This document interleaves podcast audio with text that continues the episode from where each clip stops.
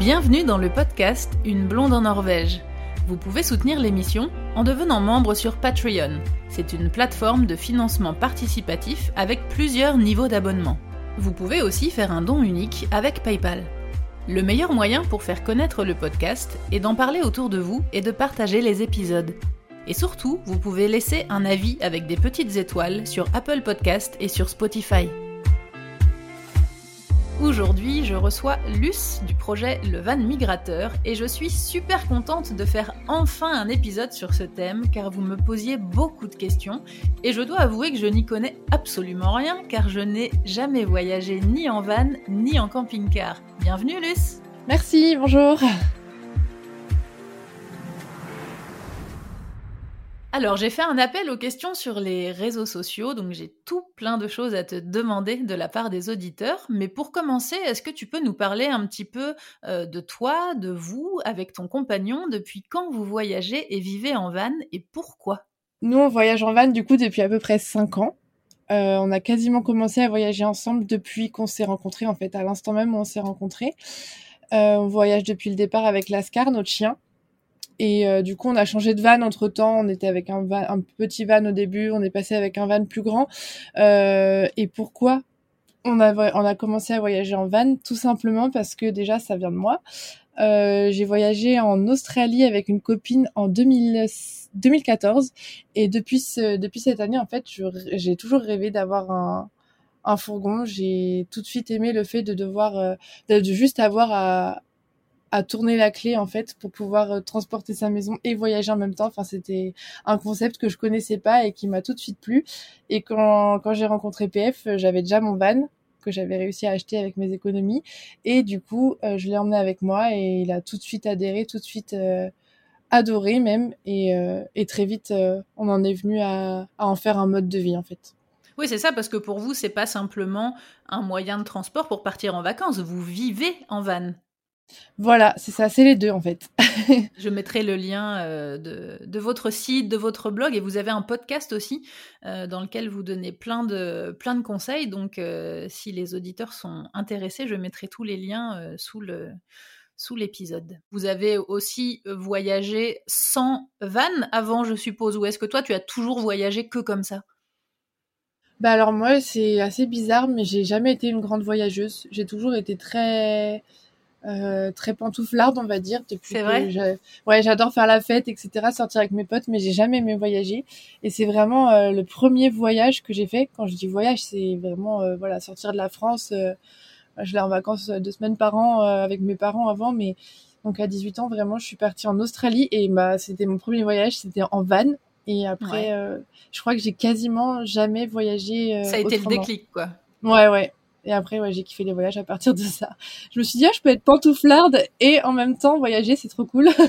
et voyageuse, c'est vrai que c'est pas mal hein, comme euh, combinaison. On pourrait penser que c'est incompatible, mais en fait, euh, non. Ouais, ouais, carrément.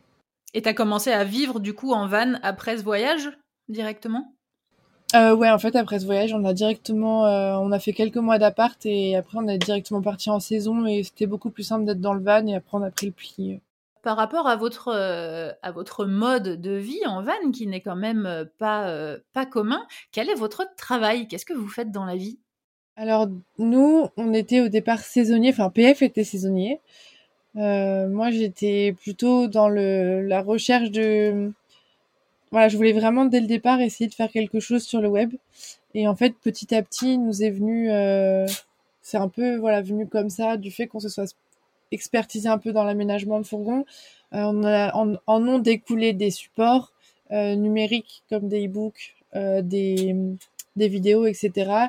Et aussi un peu de coaching, bah, toujours à distance, sur l'aménagement. Et aujourd'hui, on a vraiment, voilà, c'est vraiment notre boulot à plein temps. Ça a mis du temps, mais aujourd'hui, c'est boulot passion et on aide plein de monde à, réaliser leurs rêves via différents supports, différents accompagnements.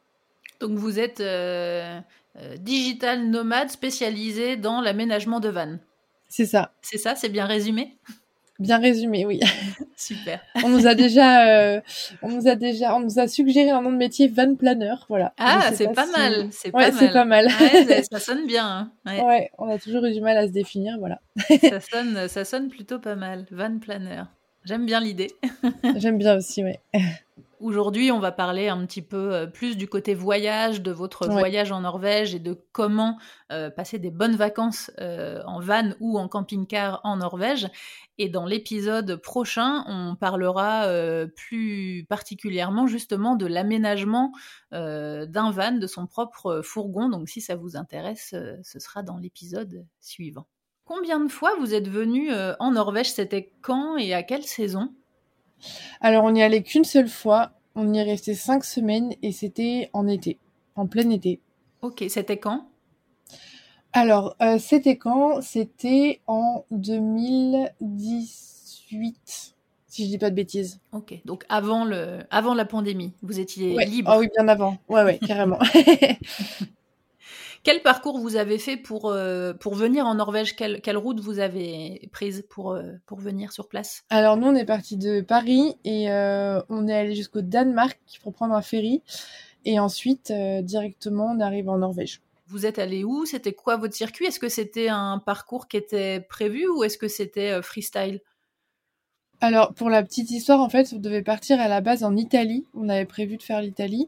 Et en fait, euh, j'ai un pote là-bas qui m'a dit, euh, il fait, enfin, qui m'a envoyé une photo même de, du thermomètre d'un bâtiment. Il faisait 52 degrés. et j'ai dit, c'est mort. Ah Lascar, il va juste mourir là-bas. c'est pas la peine.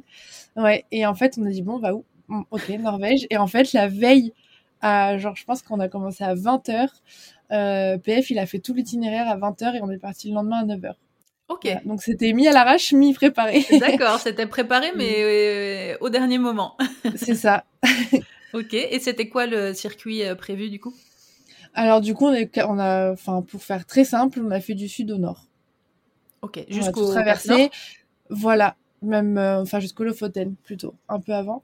Et on a complètement évité les ferries. On en a pris qu'un, donc c'était un peu le le but. C'est un peu un gruyère, la Norvège, donc on a galéré à faire cet itinéraire, mais... Ouais, c'est pas évident d'éviter les, les, ferries en étant dans la région des fjords et pour aller jusqu'au nord du pays. C'est un, c'est un challenge. C'était compliqué. Ouais. Mais on en a pris aucun. Si, on en a pris un seul au retour. Ok. et c'était, c'était pour, euh, pour, euh, pour euh, des raisons financières, pour le petit challenge, c'était...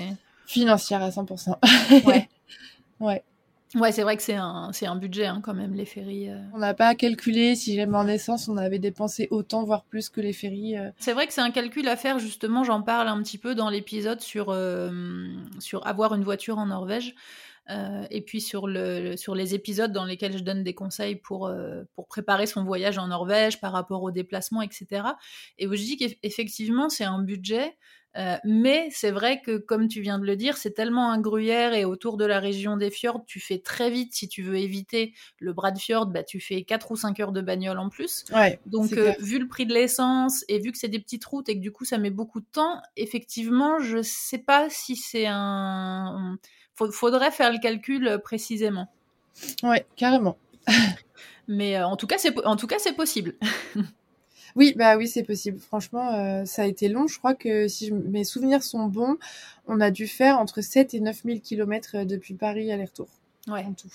Et du coup, les étapes euh, sur, le, sur la route, c'était, vous faisiez comme vous le sentiez, justement, vous vous arrêtiez là où vous trouviez des spots euh, chouettes et vous restiez, ou c'était tout un petit peu calculé, prévu quand même? Non, c'était calculé, ouais, c'était calculé. On a, on a commencé par Girac Bolton, ouais. il me semble dans cette zone-là. Si je dis pas de bêtises, je crois que c'était vraiment euh, la première étape, enfin une des premières étapes. On a fait la Troll Tunga et en fait après, on est remonté euh, vraiment la région des fjords euh, au milieu de la Norvège, on va dire. On, a vraiment tracé. On n'a pas trop, on s'est pas trop arrêté parce qu'on avait vraiment très envie d'aller au Lofoten. D'accord. C'était plutôt objectif nord, quoi, quand même. Ouais, ouais, ouais. C'est là qu'on a pris beaucoup, beaucoup de temps. C'était la première fois que vous veniez en Norvège. Vous étiez jamais venu avant, même sans van. Ouais, c'était la toute première fois, ouais. Quel est pour toi le gros intérêt de ce type de voyage, de voyager en van? Euh, Le plus gros intérêt, j'ai envie de dire que euh, c'est qu'il y a un certain confort qu'on n'a pas quand on voyage autrement. Euh, et surtout, on peut avoir pas mal. Alors, c'est bête, mais c'est à la fois minimaliste comme mode de, de, vie et de voyage, mais à la fois, on peut avoir beaucoup plus d'affaires qu'en sac à dos. Du coup, c'est vrai que c'est beaucoup de, de préoccupation en moi, je trouve, d'avoir euh, d'avoir un peu tout sur soi, comme un escargot. Ouais, c'est vrai. Sa petite maison sur le dos. Et, euh, et après, l'intérêt pour moi, voilà, c'est vraiment d'avoir ça. Le plus gros intérêt, c'est d'avoir sa maison avec soi et de pouvoir changer et bouger quand tu ouais, veux. c'est ça, c'est que tu as tout sur place. euh, Voilà. Et vraiment, enfin, encore aujourd'hui, je me le dis, on a, j'ai du mal à à m'imaginer, re- enfin, aller vivre en maison. Parce qu'aujourd'hui, le jour où on veut partir, en fait, on tourne la clé et on s'en va. Il n'y a pas le stress des bagages, il n'y a pas, Ouais, c'est ça, vous allez vous bougez euh, les vannes, vous allez où vous voulez, quoi. voilà. Et puis, il n'y a pas le stress des bagages, il n'y a pas le stress de est-ce qu'on a oublié un truc, est-ce qu'il va falloir qu'on rachète des trucs sur place, est-ce que, enfin, tout ça, là, c'est, c'est vraiment assez, euh, enfin, en tout cas, nous, ça nous convient parfaitement, quoi. Donc toi, un trip euh, genre euh, va- valise ou sac à dos hôtel, ça te ça te fait pas envie du tout, quoi. Si, si, si, mais disons que je pense que si je le fais une fois dans l'année, c'est bien, quoi. Bien, mais pas plus. et deux semaines, voilà.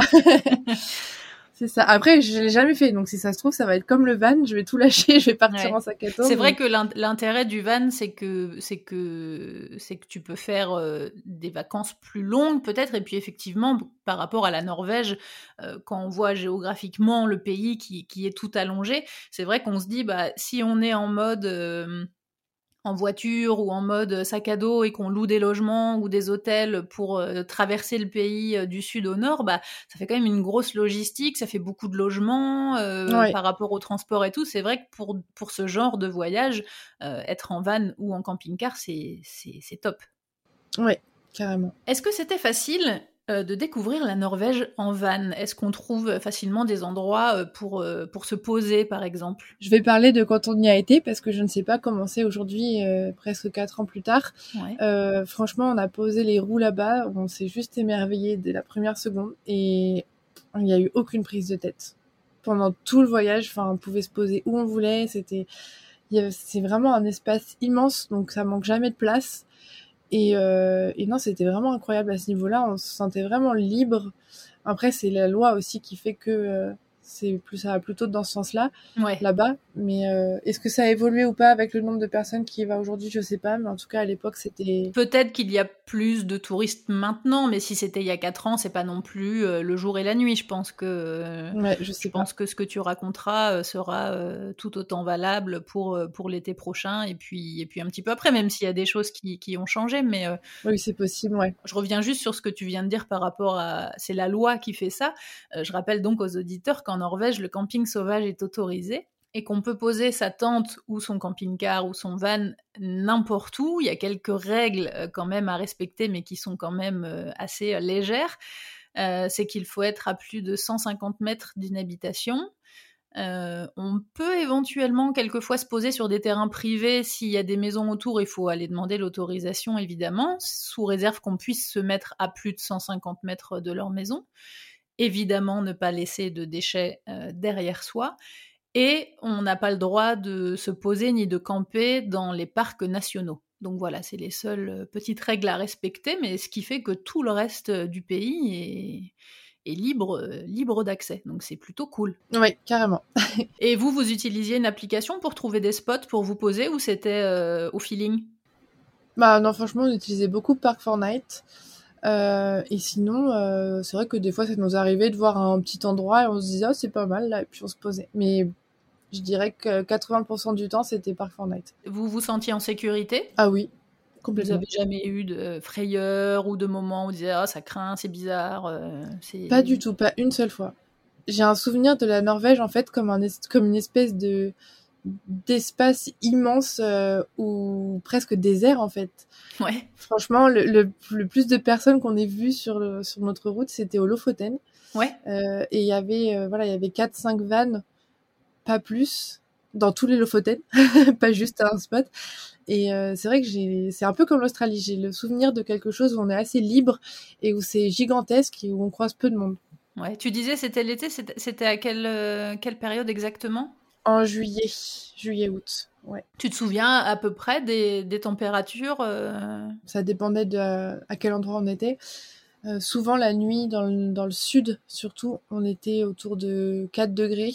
Je me souviens qu'on n'avait pas de chauffage et qu'on morflait un peu des fois le matin pour se réveiller. Ouais, tu m'étonnes. Et euh, dans les Lofoten, bizarrement, c'était beaucoup plus doux. Ouais. Je me souviens de ça. Je... je je sais que la journée aussi, c'était c'était quand même vachement doux comme température, mais la nuit, c'était compliqué. ouais, mais ouais. Ça, c'est vrai que c'est. On va en reparler un petit peu après. Hein. J'ai reçu beaucoup de questions euh, par rapport à, la gestion du froid euh, en van, etc. Mais c'est vrai que c'est c'est un point que qui est valable pas seulement pour les voyages en van, hein, d'ailleurs pour tous les gens qui viennent qui viennent en Norvège euh, printemps euh, printemps été. J'ai fait des épisodes là spéciaux sur euh, l'hiver en Norvège et j'en préparerai d'autres sur l'été enfin printemps été du coup en Norvège. Mais c'est vrai que la gestion des températures des vêtements du climat et tout c'est pas évident parce que effectivement dans le centre du pays il fait plus froid que sur la côte ouest et au nord parce que le pays est longé par le Gulf Stream. Mais, euh, mais du coup, c'est pas évident de, de s'y retrouver parce que, comme tu l'as dit, quelquefois, bah, tout au nord, il fait plus doux qu'au sud. Carrément, carrément, c'était. On savait pas trop, on était à l'arrache et puis on se disait, ok, on improvisait un petit peu, mais c'est vrai qu'on a été surpris euh, quelquefois par les températures. D'où l'intérêt d'être en van et d'avoir toutes les affaires sur soi pour pouvoir se changer et adapter en fonction du climat. Carrément, c'est exactement ça. Je reviens un petit peu euh, avant de parler du côté euh, technique, euh, des températures, etc., par rapport à la découverte, au pays, au paysage, les fjords, c'est comment? Alors les fjords, comme je t'ai dit, on les a pas, enfin on en a vu un ou deux, mais on a, on s'est pas vraiment attardé sur la région. Euh, J'avoue qu'à l'époque, c'était PF qui avait fait l'itinéraire à fond et je me laissais un peu porter. Donc, euh, je ne savais même pas au début ce qu'était un fjord. J'ai découvert ça là-bas. Et euh, c'est vrai que le seul qu'on a vu, c'était juste euh, impressionnant. Enfin, vraiment, j'ai regretté après de pas. C'était lequel, tu te souviens? Pas du tout. pas du tout. Mais on l'a découvert par hasard en fait, donc je sais même pas si PF saurait me redire. Ok mais c'est vrai que c'était assez impressionnant. Je me souviens qu'il y avait un, bateau tout seul comme ça en plein milieu et, et euh, c'était une scène euh, magnifique. Et j'ai regretté après de ne pas m'y être plus arrêté, de ne pas avoir plus visité cette région en tout cas.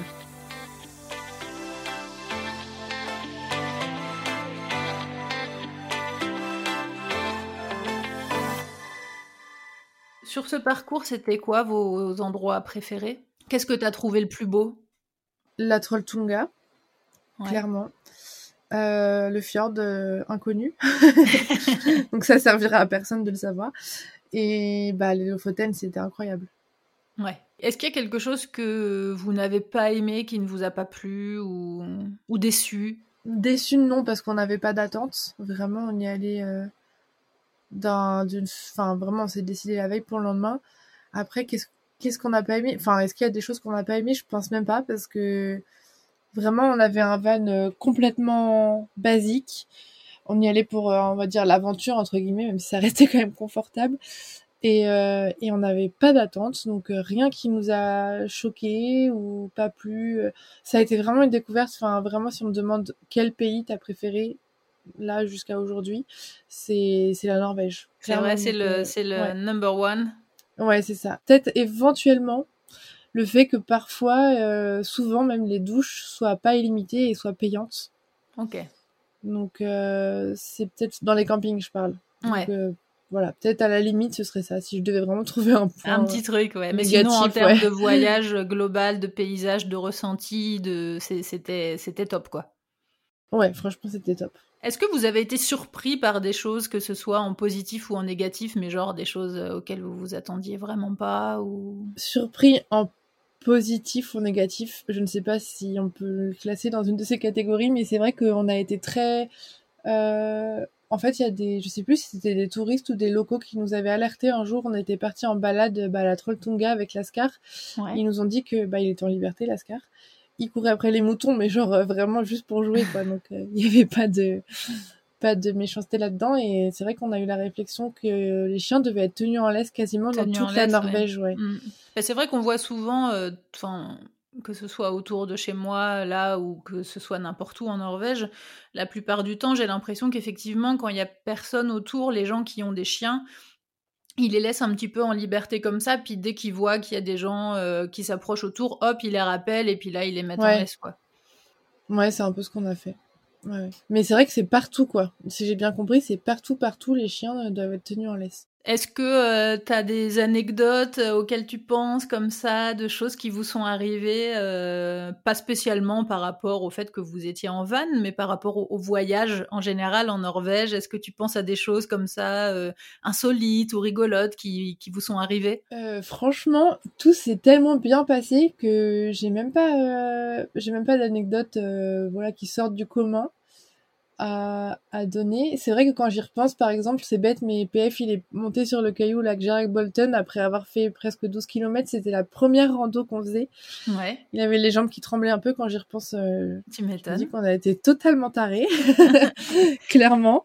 Pour les auditeurs qui nous écoutent et qui ne connaissent pas, c'est une randonnée avec un, un, point de vue euh, très connu, avec un, un, un, caillou, en fait, qui est pris entre deux falaises, mais qui, du coup, a l'impression d'être dans le vide. Euh, je vous mettrai une petite photos sur les réseaux sociaux pour vous montrer. C'est vrai que c'est très impressionnant. Et puis le, chemin, enfin le, caillou en lui-même, on va dire, de, pour, euh, pour se poser dessus, ça fait. Si tu te retournes, tu fais un cercle, ça fait pas plus que tes pieds, quoi. C'est pas très grand. Donc, euh, T'es pas allé dessus, toi? Ah bah non, c'est ah bah jamais de la vie, jamais de la vie. Alors donc j'ai fait un appel aux questions, comme je disais tout à l'heure, sur les réseaux sociaux et j'ai reçu plein de questions de la part des auditeurs. Et euh, pour passer un petit peu au côté euh, pratique maintenant du voyage en van, j'ai reçu une question de Leylan qui demande est-ce qu'on peut voyager en van, donc encore une fois, ou en camping-car, c'est un petit peu la même chose, euh, avec des enfants? Est-ce que, alors vous, vous en avez pas, mais est-ce que tu as entendu autour de toi, est-ce que ça marche, est-ce que c'est pratique, est-ce que c'est un enfer, est-ce que comment ça se passe? Euh, franchement, je ne saurais pas répondre à cette question parce que j'ai des amis qui vivent avec des enfants en van et des amis qui vivent avec des enfants en maison.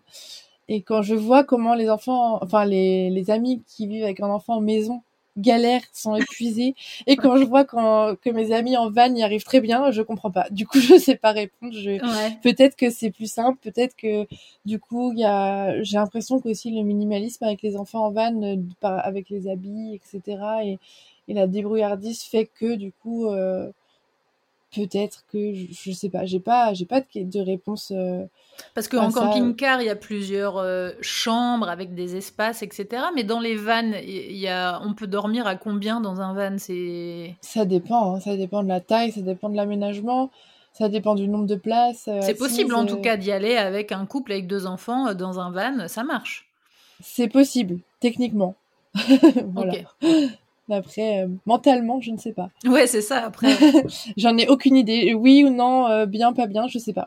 Ok. Bon, en tout cas, c'est possible et après, chacun euh, le gère comme il l'entend. Voilà. Voilà. Je sais pas si c'est, on va dire, si c'est possible. Sur... Enfin, c'est possible. C'est possible. J'en connais hein, qui font ça pendant des années avec des enfants en bas âge, même des adolescents. Ouais. Après, est-ce que c'est fait pour tout le monde Est-ce qu'il faut avoir un certain prérequis, on va dire euh, Ouais, c'est ça, ça dépend de, chacun, euh, des, du mode de vie, des, des préférences de vie de chacun. Oui, voilà. Tu en as déjà un petit peu parlé tout à l'heure quand on a parlé de l'application, mais je, reviens un tout petit peu, un tout petit peu là-dessus. Est-ce qu'il n'y a pas trop l'effet de regroupement en van et en camping-car par rapport aux spots justement qui sont suggérés par les applications?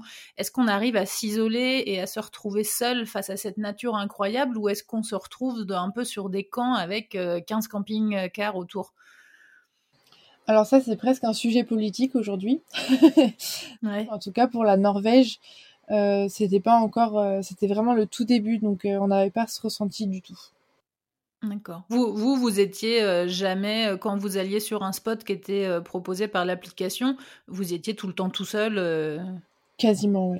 Ouais. Quasiment. Ça vous est déjà arrivé de changer de spot parce qu'il y avait déjà quelqu'un sur place? Jamais, pas une fois. Après, est-ce qu'aujourd'hui c'est encore comme ça? Je sais pas, parce que c'est vrai que euh, quand on y a été, on était vraiment tout seul. C'est, il n'y avait pas encore cette mode. Euh, il y avait, on n'avait même pas le blog encore, je crois. Ouais, on n'avait même pas le blog.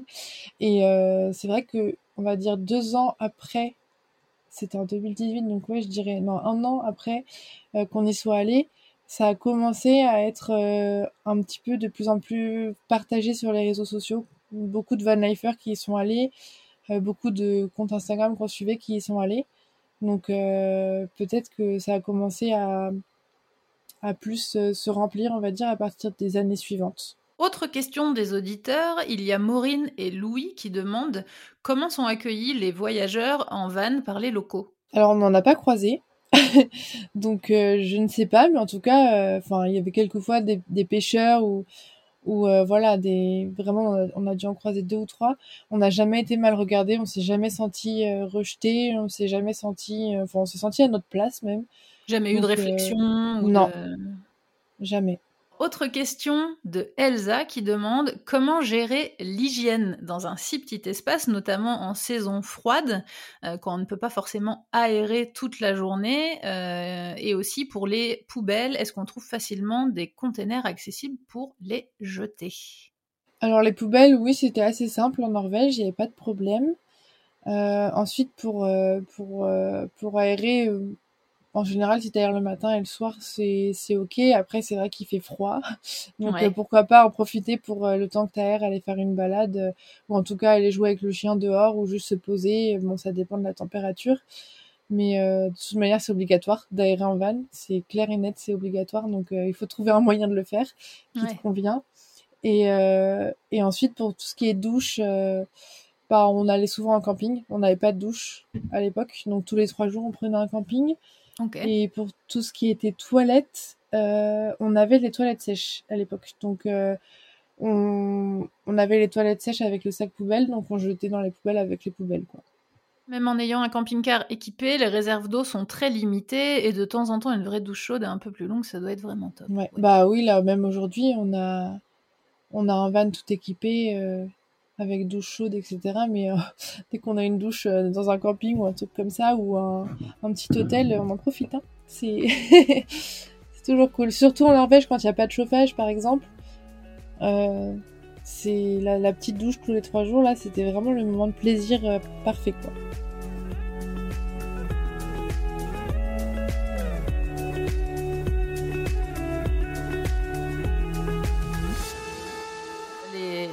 Questions euh, euh, auditeurs qui suivent sont assez euh, regroupées justement sur le côté froid. Alors vous, vous ne l'avez pas expérimenté directement en Norvège puisque vous y étiez en, été, mais vous avez certainement fait d'autres voyages ailleurs en hiver.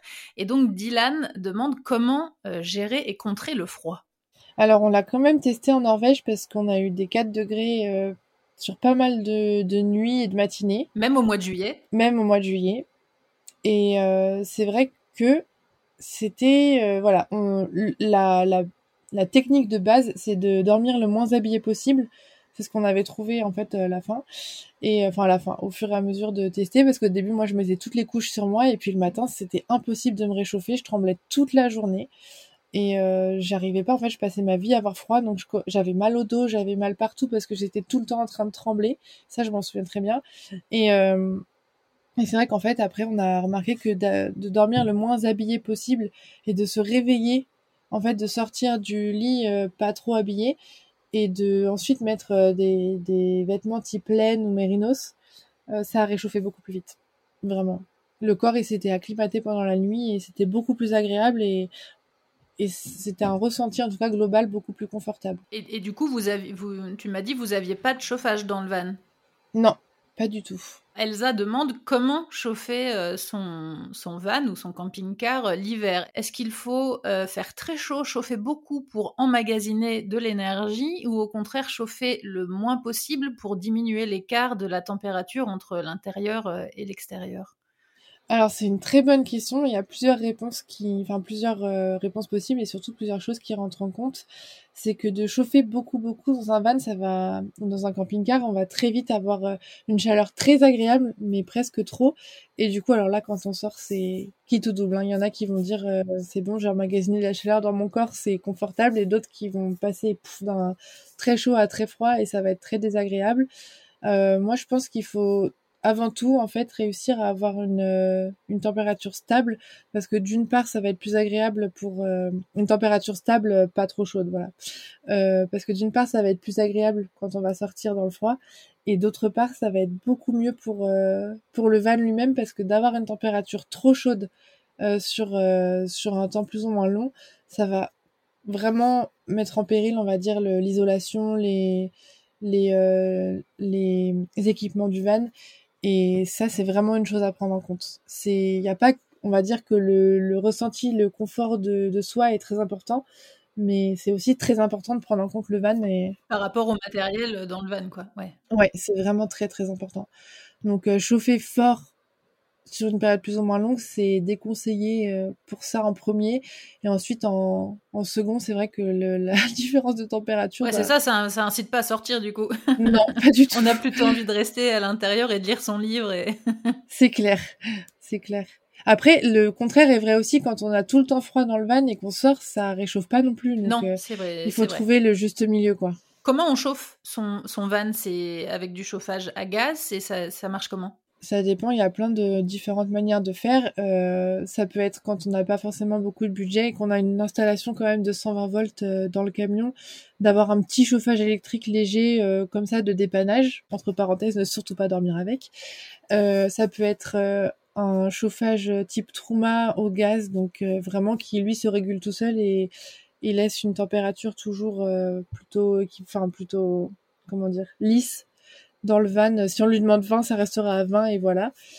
Euh, ou alors il y a le chauffage diesel.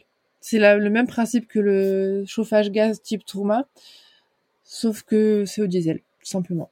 D'accord. Et c'est avec des bouteilles de gaz euh, normales euh Ouais, c'est des bouteilles de gaz propane. Surtout en Norvège, je préférais le propane parce que ça gèle pas. Enfin, ça gèle de, à une température beaucoup moins élevée que, que le butane. Et ça peut être 6 kg, 12 kg, ça dépend. Oui, c'est ça, parce que du coup, Elsa me demandait aussi dans la question combien dure une bouteille de gaz en fonction de la température demandée, mais je suppose que ça dépend de la taille de la bouteille de gaz, donc c'est un peu compliqué. Ça dépend de la taille, ça dépend de l'isolation, ça dépend de la température dehors, ça dépend de plein de choses. Ça peut varier du simple au triple. Euh. C'est ça. Mais nous, en moyenne, c'est trois semaines euh, en hiver. D'accord. Et maintenant, donc dans le van que vous aviez à l'époque, vous n'aviez pas de chauffage. Maintenant, dans, dans les vannes que vous avez aujourd'hui, vous en avez? Ouais, Ouais, ouais. Et vous, vous utilisez quoi? Nous, on utilise le Truma au gaz. Autre question d'Elsa, qui est donc une auditrice qui, je crois, va bientôt venir euh, en Norvège, mais pour un voyage assez long, qui, je crois, est aussi un objectif un peu de, d'éventuelle intégration. Donc, euh, Elsa a plein de questions très intéressantes. Trop cool. Euh, comment faire le plein d'eau en hiver? Parce qu'elle a vu plusieurs témoignages de personnes qui s'étaient fait refuser dans les stations, comme quoi ils n'avaient pas la clé, etc. Et puis, c'est vrai qu'en Norvège, beaucoup de campings euh, dans les coins touristiques sont fermés l'hiver. Je sais qu'en France, en, Bretagne, n'importe quoi, en montagne, euh, c'est compliqué parce que tout est gelé et du coup, il n'y a pas, pratiquement pas d'accès à l'eau. En tout cas, là où on a été. Euh, ce qui doit être le cas pareil en Norvège, du coup. C'est ce que je me dis. Donc peut-être que c'est plus compliqué en hiver. En tout cas, nous, on n'a jamais eu de problème en été. Et sinon, pour vous, pour faire le, plein d'eau, du coup, en été, c'était facile? Vous alliez où? Ça se passait comment? Bah, en fait, on, on en trouvait sur la route. Il y en avait vraiment. C'était quand même, dans mes souvenirs, assez régulier. Hein. C'était dans les stations-service C'était. Euh, j'ai le souvenir quand même qu'il y avait des fois des choses un petit peu paumées, genre un, espèce d'abri avec de l'eau comme ça au milieu de nulle part, euh, ou alors les campings. De toute façon, il faut juste un, un, tuyau. Euh, oui, voilà. Un, robinet d'eau. Vous, vous avez un, tuyau pour faire la jonction. Il vous faut juste un, robinet d'accès à l'eau, quoi. Bah oui, c'est ça. Et puis plusieurs euh, raccords. Franchement, non, en Norvège, c'est hyper simple. Après, je pense que si on n'a pas, c'est vrai que si on n'a pas de d'installation type chauffage, douche euh, ou même une bonne réserve d'eau, je pense qu'il faut quand même prévoir d'aller euh, quelques fois au camping quand on va en Norvège, en van. Et ça, effectivement, c'est pour le côté printemps-été. Euh, effectivement, l'hiver, il, y a, euh, il y a des campings qui sont ouverts, hein, mais il y en a quand même beaucoup qui sont, euh, qui sont fermés. Donc si vous pensiez venir faire un tour en Norvège automne, hiver ou tout début du printemps, faites quand même attention, euh, regardez bien les dates d'ouverture des campings parce que euh, parce qu'en fonction de là où vous allez, euh, en Norvège au mois d'avril, c'est encore l'hiver. Et, et, du coup, là, je pense par exemple à la, la route des trolls, etc. C'est des routes qui n'ouvrent en général que début juin. Euh, donc si vous venez avant ces périodes-là, euh, vous pouvez être confronté à des endroits euh, touristiques qui sont, qui sont fermés. Donc faut bien, faut bien prévoir tout ça. non, c'est vraiment, on a failli se faire avoir. Quand on part en Norvège en van, il faut impérativement s'inscrire sur le registre, je sais plus comment ça s'appelle. Faudra que je te donne le lien peut-être pour que tu le mettes en, en légende. en fait, il faut inscrire sa plaque d'immatriculation sur le registre des voitures qui roulent en Norvège pour, en fait, pouvoir payer le péage. C'est comme ça que ça passe. C'est des caméras en fait qui prennent la plaque d'immatriculation. Ouais, c'est ça, c'est avec l'autopass, ouais. Ouais, bah voilà, c'est ça. Et nous, en fait, on l'avait pas fait parce qu'on n'était pas au courant. On a appris ça, je sais plus comment, mais en tout cas, je sais que c'était deux semaines après le voyage et euh, on l'a fait dans les temps. Mais sinon, je pense qu'on aurait pu accumuler les amendes euh, pas cool, quoi. Vous avez eu des, des amendes ou des problèmes par rapport au stationnement, etc. Non, non, non.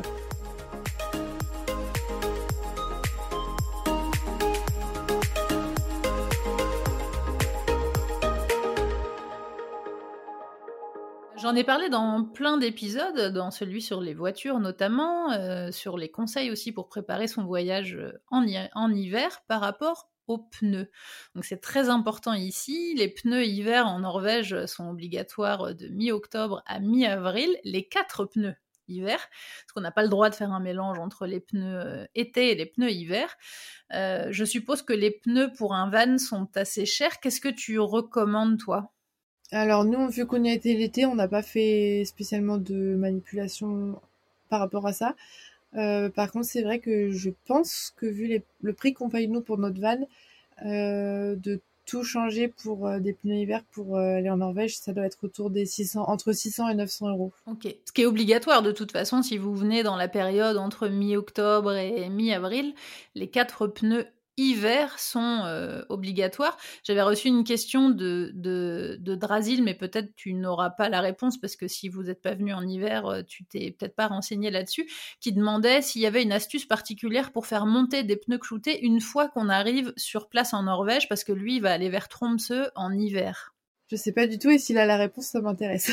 ouais, parce que en plus le ce qui est ce qui est problématique avec les pneus, moi j'ai le j'ai le j'ai le cas avec ma voiture, c'est que euh, euh, par exemple pour le trajet euh, France-Norvège que moi je fais tous les ans quand je rentre à Noël, j'utilise des pneus hiver sur ma voiture et pas des pneus à clous. Mais je ne pourrais pas rentrer chez moi avec des pneus à clous puisqu'on n'a pas le droit de circuler en Allemagne avec des pneus cloutés. L'horreur. Bah, je ne vois qu'une solution, c'est de savoir changer des pneus soi-même et de mettre des pneus dans son van. ouais, ou de venir avec des pneus simplement hiver et de prévoir bien des chaînes. Moi, c'est ce que je recommande à tout le monde du coup, parce qu'effectivement, c'est un peu compliqué euh, de venir avec deux jeux de euh, soit de roues entières avec les jantes et tout, ou de venir que avec les pneus et d'aller en garage et tout. Enfin, c'est quand même une logistique assez euh, assez embêtante. Je sais pas ce que ça vaut les chaînes par rapport au clou. je sais pas s'il y a je sais pas si c'est une question pratique ou une question vraiment pour aller rouler dans des endroits euh, un peu inaccessibles. Il y a un peu deux écoles en fait. Le truc c'est que les pneus euh, neige accrochent beaucoup mieux sur la neige fraîche, sur la poudreuse euh, fraîchement tombée, alors que les pneus clous tiennent mieux la route sur de la glace en fait. D'accord. Euh, mais toujours est-il que de toute façon, si c'est complètement verglacé, euh, même avec des pneus clous, on va glisser, donc il faudra certainement mettre les chaînes. Donc c'est pour ça que moi je recommande de toute façon de plutôt partir sur des pneus neige, des pneus simplement hiver, comme ça vous pouvez passer partout. Si vous venez avec votre propre véhicule, vous pouvez traverser l'Allemagne, vous pouvez traverser euh, tous les pays sans problème, mais par contre, et ça c'est valable que ce soit en van, en camping-car ou en voiture classique, euh, si vous venez, euh, je, recommande de les avoir tout le temps les chaînes en fait, hein, parce que c'est déjà arrivé l'été au mois de juillet qu'il y ait des, tempêtes de neige sur les routes de montagne et que les gens soient complètement bloqués. Et avec des pneus été roulés sur de la neige, c'est suicidaire quoi. Hein. Donc euh, là, si on n'a pas un jeu de chaîne dans le coffre, c'est quand même assez compliqué. Donc en toute saison, je vous recommande, dans tous les cas, quel que soit votre véhicule, d'avoir un jeu de chaîne avec vous. Mais effectivement, par rapport aux, règles de circulation dans les autres pays pour venir sur place, c'est plus pratique d'en avoir des, des pneus que hiver, entre guillemets. Laura et Elsa demandent euh, qu'est-ce qu'il faut prévoir pour gérer le van dans le grand froid, par exemple par rapport au moteur, aux liquides de refroidissement, aux eaux propres et usées, aux batteries, etc. Le froid de Norvège ne doit pas être le même que le froid de France en hiver.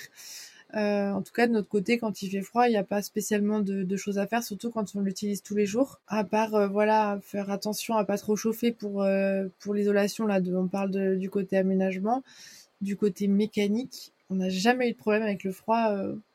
Enfin, on a déjà subi des moins 10, moins 15 avec, avec notre van on n'a jamais rien fait de particulier. En tout cas, après, c'est vrai que si on est sur des moins 25, moins 30 en Norvège en hiver, je sais pas trop. Euh. En tout cas, vous avez eu quand même des températures, comme tu dis, jusqu'à moins 10 et il n'y a eu aucun souci, quoi. Non, il n'y a eu aucun souci. Après, c'est vrai que on va plus être vigilant sur du côté aménagement. À, voilà, si on sait qu'on a un moins 15 dans la nuit et qu'on n'est pas. Enfin, qu'on n'a pas de chauffage, par exemple, faire attention au circuit d'eau, euh, peut-être éventuellement euh, envisager d'isoler la, la bouteille de gaz pour pas se retrouver sans chauffage si on en a un pour le coup. Si on en a un aussi, essayer de le laisser tourner toujours un petit peu à un minimum pour que ça garde le circuit d'eau un peu au chaud. Et après, euh, voilà, essayer peut-être d'éviter d'avoir des cuves extérieures sans, sans installation type euh, des sondes qui réchauffent l'eau. Peut-être que si jamais on a ça sous le, sous le châssis, enfin si on a des cuves d'eau sous le châssis, envisager ça pour éviter de se retrouver avec une eau gelée. Euh, et sinon, après, du côté mécanique. Par rapport aux batteries, par exemple euh, Bah après, si on roule tous les jours, il n'y a pas de souci, hein, normalement. C'est juste de pas de pas stationner trop euh, trop longtemps dans le froid sans bouger plusieurs jours. au moins de démarrer le moteur et de faire un peu tourner, quoi. Même pas, parce que ça suffirait pas. Il faudrait le faire démarrer et rouler, mais faudrait rouler. C'est voilà le, le voilà si veulent si les personnes veulent vraiment rester longtemps sans bouger, il faut juste débrancher le moins de la batterie et si c'est pas pendant voilà, si c'est pas plus d'une semaine, ça devrait tenir quoi. il n'y a pas de, de souci, il faut juste voilà, débrancher le moins.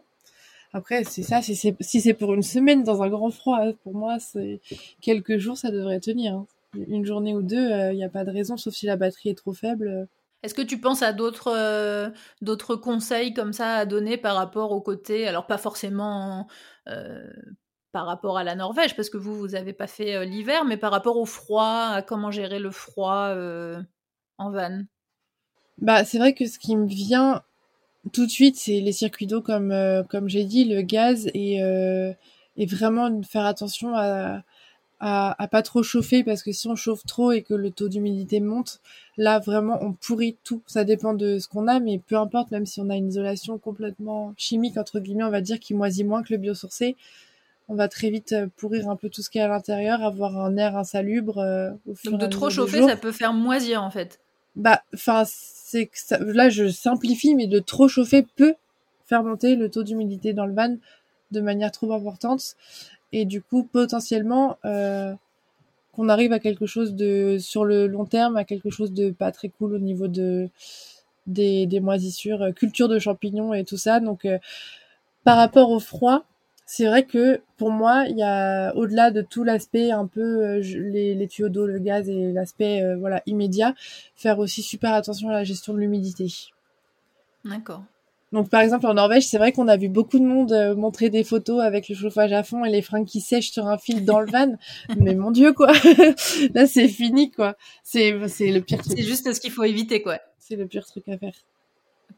Faut faire sécher dehors, quoi, au froid. Ouais, ouais, ouais. Ou alors dans un camping avec un sèche-linge, mais. Gérald demande est-ce qu'on a le droit d'installer un poêle à bois dans son van ou fourgon? Non, on n'a pas le droit par rapport au contrôle technique et euh, à l'homologation. Euh, un, fourgon avec un poêle à bois ne passera pas le contrôle technique. Après, il y a des moyens de le contourner, de passer le contrôle technique et l'homologation. Enfin, l'homologation et le contrôle technique, ça dépend dans quel sens on le fait, sans et après le mettre. Mais là, après, c'est ensuite avec l'assurance qu'on va avoir des soucis. S'il y a un accident ou quoi que ce soit, euh, l'assurance peut non seulement ne pas prendre en charge, mais en plus se retourner contre la personne pour euh, pour euh, fausse déclaration. Donc là, c'est encore pire. En Norvège, la loi, c'est la loi. Il hein. faut respecter. Donc si on, je pense qu'on se fait contrôler avec un truc euh, pas, pas aux normes, euh, c'est compliqué, quoi. Par rapport à la circulation, les routes, elles étaient en bon état? C'était facile de circuler? Comment vous avez trouvé le, le chemin, le circuit? Rien à dire là-dessus, c'était top. c'était top à ce niveau-là. Est-ce que vous avez des, précautions de circulation à, prendre, à conseiller euh, aux auditeurs qui, vont bientôt partir euh, en van en Norvège euh, Qu'est-ce qu'il faut faire et prendre une roue de secours, évidemment, ou pas Un kit de crevaison, couverture de survie? Qu'est-ce qu'il faut prévoir pour être en, sécurité sur la route dans son van? Alors déjà, se préparer à ne pas avoir les yeux rivés sur le paysage pour éviter de finir dans la, dans la falaise. Ouais, c'est un bon conseil. Hyper, ouais, c'est hyper difficile. Je, franchement, je vous promets, les paysages changent à chaque tournant et c'est incroyable. Donc déjà, euh, bon, c'était un conseil un peu. non, non, c'est un bon conseil. voilà, mais après pour le reste, nous on était à l'arrache, donc euh, on n'avait pas, on avait une route de secours, oui, euh, déjà dans le van, en dessous, je crois, ou au-dessus, je sais plus. Bon, je sais plus si on l'avait installé sur la galerie ou en bas déjà à cette époque.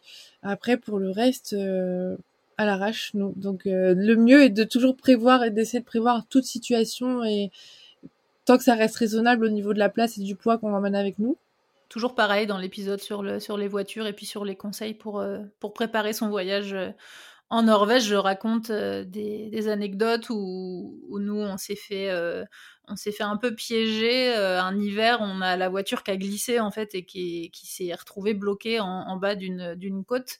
Et on était en pneu hiver et pas en pneu clou. On n'avait pas de chaîne.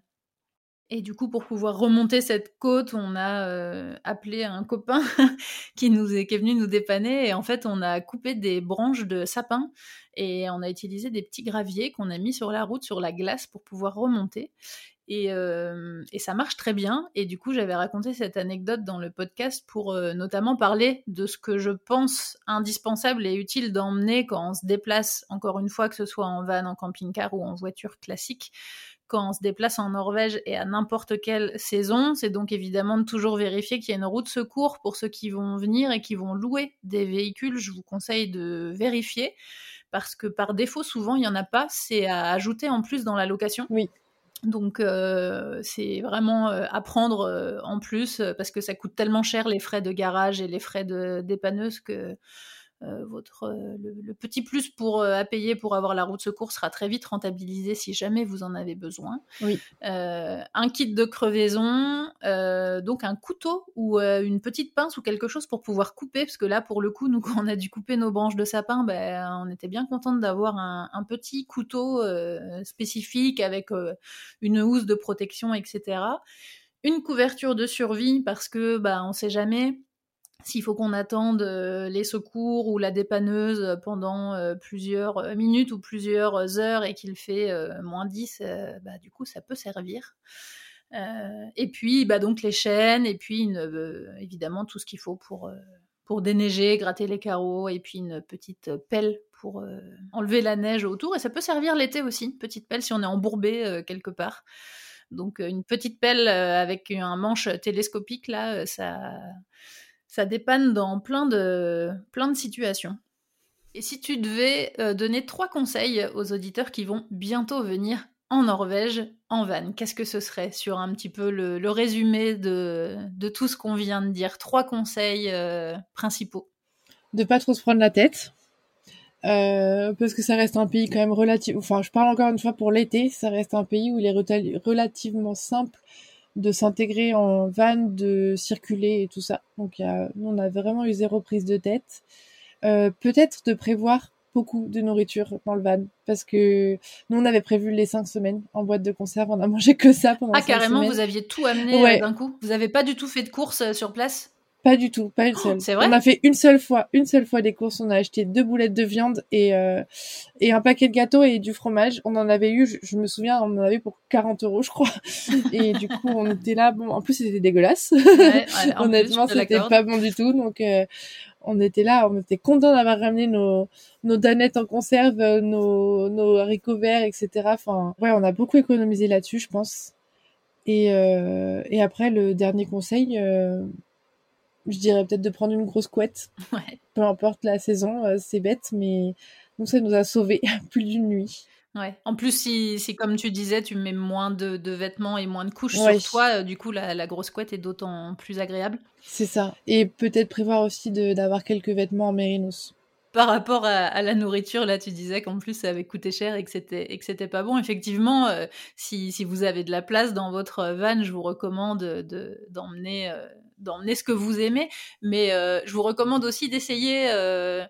évidemment, tout est cher en Norvège et tout et tout coûte cher, mais je vous, je vous conseille quand même d'essayer quelques quelques plats traditionnels, quelques fromages de ferme typiques, surtout si vous passez autour des autour des fjords. Vous allez avoir plein de fermes qui vendent des produits des produits faits maison et tout qui sont vraiment euh, qui sont vraiment très bons. Donc je vous, je vous recommande quand même d'essayer aussi euh, un petit peu la, la, nourriture norvégienne même si c'est pas un pays qui est très euh, réputé pour sa grande gastronomie mais il y a quand même des plats traditionnels qui sont assez bons. Quel est ton meilleur souvenir toi sur le sur tout ce sur ces cinq semaines si tu devais citer un moment? Je peux pas c'était tellement parfait dans son ensemble que je pourrais pas en choisir un seul c'était juste hallucinant comme pays. C'est un des, un des plus beaux euh, voyages que tu aies fait Le plus beau.